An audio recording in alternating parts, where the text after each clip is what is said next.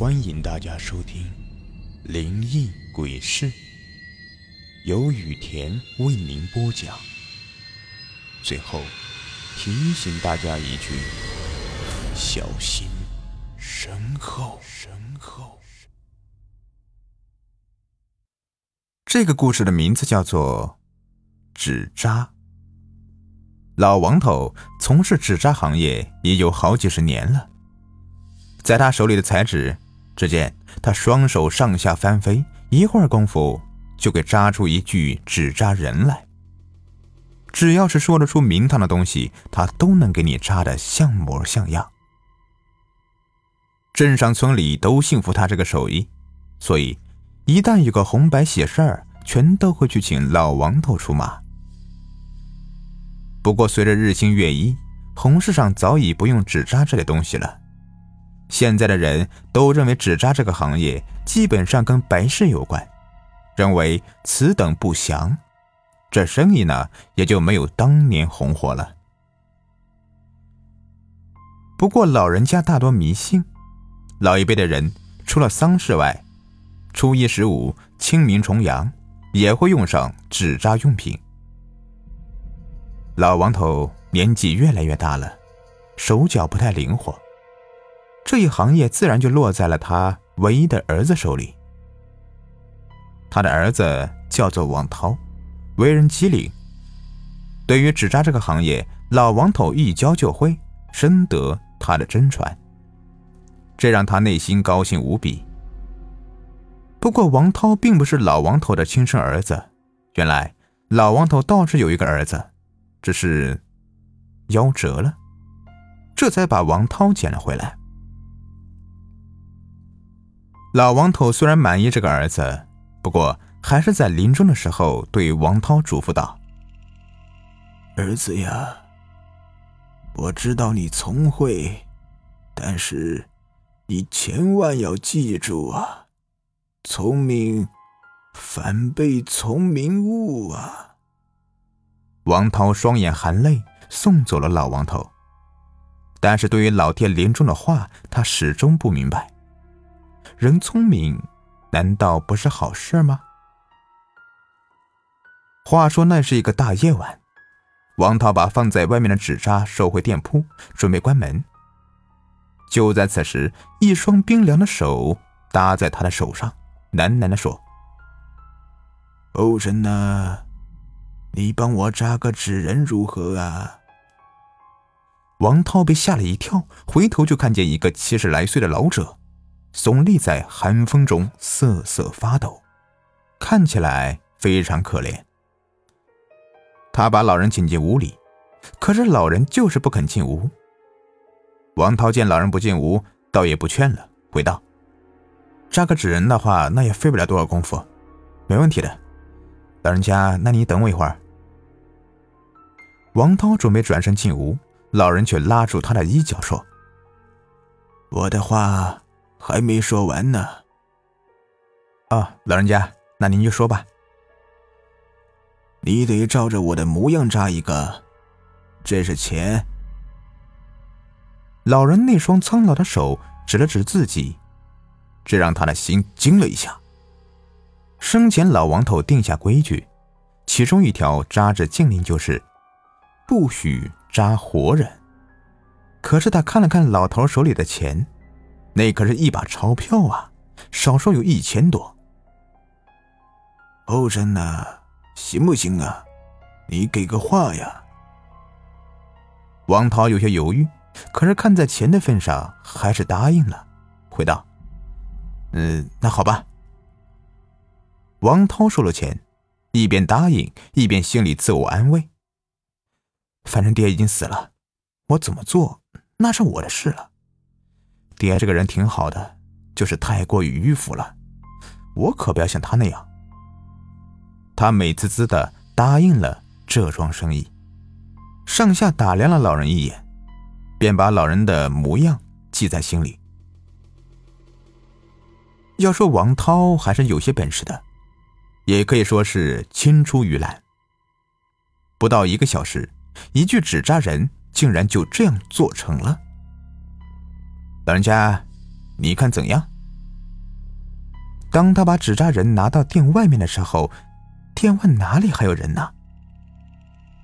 王涛看着漆黑的夜色，再看了看面前这具纸扎人，忽然觉得有些瘆人。他站在自己的面前，就好像是真的一样。无奈之下，王涛只好把这具纸扎人放在店铺里，心想一定是外面太冷了，老人实在等不了就走了，说不定明天会回来取的。这样想着，王涛关了店门，就睡在了屋里。到了半夜时分，他睡得迷迷糊糊的时候，竟然听到店铺内有动静。他一下子从床上起身，第一个想到的就是贼。可是转念一想，他这个店铺大多都是做白事的，说不好听点。就连贼都不会光顾的，还会嫌晦气呢。这样一想，他立刻从床上起身，借着月光一步一步的走向店铺里。当他走到店铺内的时候，看到眼前的此情此景，简直把他给吓坏了。店铺里的两具纸扎人竟然活了，他们还在悄悄的对话。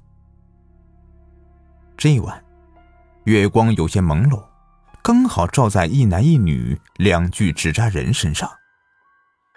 这是王涛扎的童男童女，其中童男身穿红色纸衣，女童穿着绿色的纸衣。他们身上虽然没动，可是清楚的看到他们的嘴巴一张一合，竟然在说话。不过，这两个声音实在是太熟悉了。其中一个声音竟然是他死去的爹爹，老王头。童男说：“老王头，我可照着你的话去做了。”童女说：“哎，谢谢你了，老李。我这臭小子不争气呢，这样早晚会出事情啊。”童男说：“这也不能怪你儿子呀。”这世人谁不爱钱呢？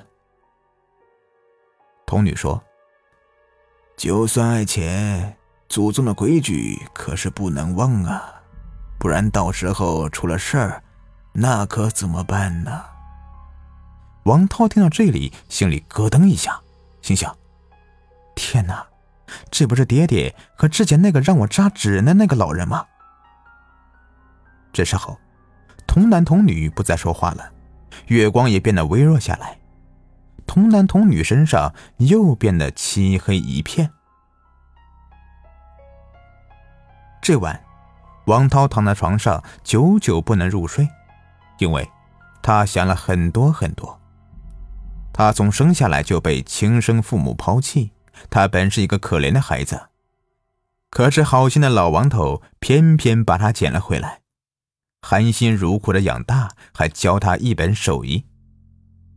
如今爹爹尸骨未寒，就不听从爹爹临终的教诲，还要他老人家在下面操心他的事儿这样想来，他早已泪流满面，湿了枕头。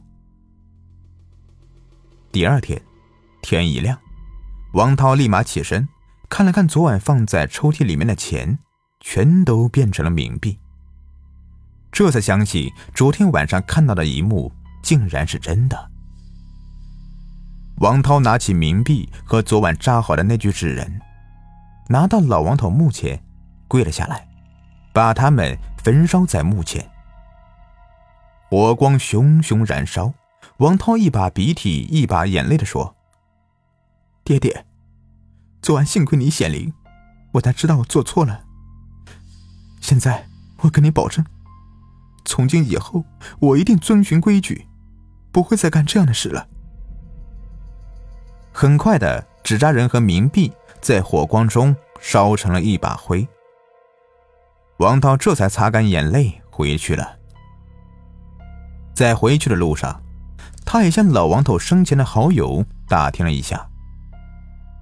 原来老王头生前有一个好友，的确叫老李，死了有好几年了。看来昨晚的事正是老王头托付老李头来考验王涛的。当他知道这里的时候，不免觉得心里惭愧。